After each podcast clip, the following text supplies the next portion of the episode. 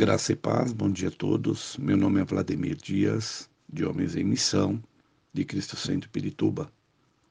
Sejam bem-vindos a mais um devocional, onde trataremos de um tema muito importante: Paulo e a Igreja.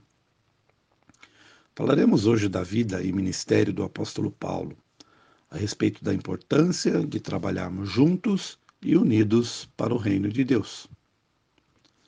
Para todos os propósitos práticos, a igreja de Antioquia foi a igreja natal de Paulo, a primeira a receber sua liderança após sua conversão. Essa igreja o comissionou e o enviou para sua primeira viagem missionária. Acompanhem comigo a leitura do livro de Atos, capítulo 13, versos de 1 a 3. Na igreja de Antioquia havia profetas e mestres: Barnabé, Simeão, chamado Níger, Lúcio de Cirene, Manaém, que fora criado com Herodes, o tetrarca, e Saulo. Enquanto adoravam o Senhor e jejuavam, disse o Espírito Santo: Separem-me Barnabé e Saulo para a obra a que os tenho chamado.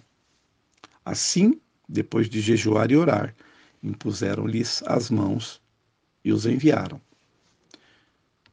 Importante observarmos algumas características dessa igreja. O verso 1 diz que na igreja haviam profetas e mestres, uma igreja que havia homens ungidos de Deus. O verso 2 diz que eles serviam o Senhor e jejuavam e obedeciam à voz do Espírito Santo. Uma igreja comprometida com a obra de Deus. O verso 3 diz que jejuaram, oraram e puseram as mãos sobre eles. Uma igreja que tinha autoridade. A partir do momento em que Paulo fora separado ao ministério, nem sempre era fácil para ele voltar a Antioquia para rever seus irmãos e amigos. Mas ele se esforçava, mesmo quando essa atitude colocava a vida dele em perigo. Ele sabia que eles precisavam vê-lo e saberem que estava bem, para que pudessem descansar e seguir seu exemplo quando enfrentassem suas próprias tensões. Sabia também que precisavam de sua amizade e apoio. Acompanhe comigo a leitura do livro de Atos, capítulo 14, versos 19 ao 23. Então, alguns judeus chegaram de Antioquia e de Icônio e mudaram o ânimo das multidões. Apedrejaram Paulo e o arrastaram para fora da cidade, pensando que estivesse morto.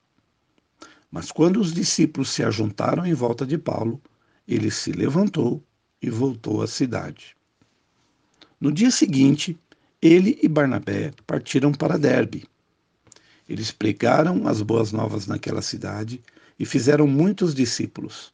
Então, voltaram para Listra, Icônio e Antioquia fortalecendo os discípulos, encorajando-os a permanecerem na fé, dizendo: É necessário que passemos por muitas tribulações para entrarmos no reino de Deus. Paulo e Barnabé designaram-lhes presbíteros em cada igreja, tendo orado e jejuado. Eles os encomendaram ao Senhor, em quem havia confiado.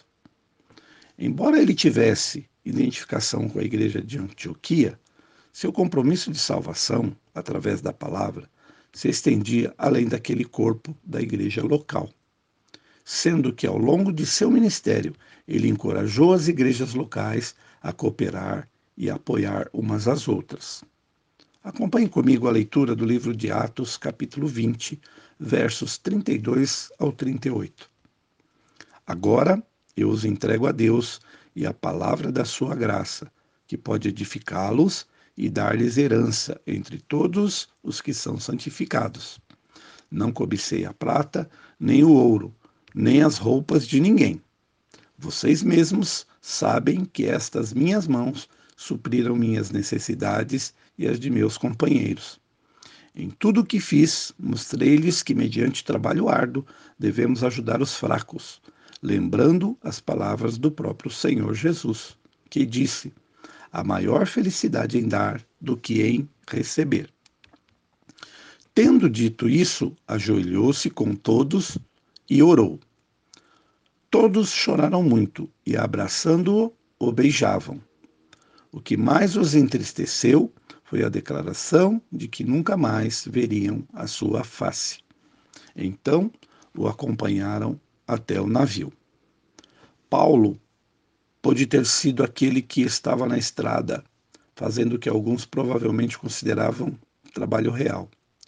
Mas ele entendeu que muito do que parecia ter realizado havia sido por causa da ajuda e das orações de seus irmãos e irmãs. Acompanhe comigo a leitura da primeira carta aos Coríntios, capítulo 1, versos 10 e 11. Ele nos livrou e continuará nos livrando de tal perigo de morte. Nele temos colocado a nossa esperança de que continuará a livrar-nos. Enquanto vocês nos ajudam com suas orações, assim muitos darão graças por nossa causa pelo favor a nós concedido em resposta à oração de muitos.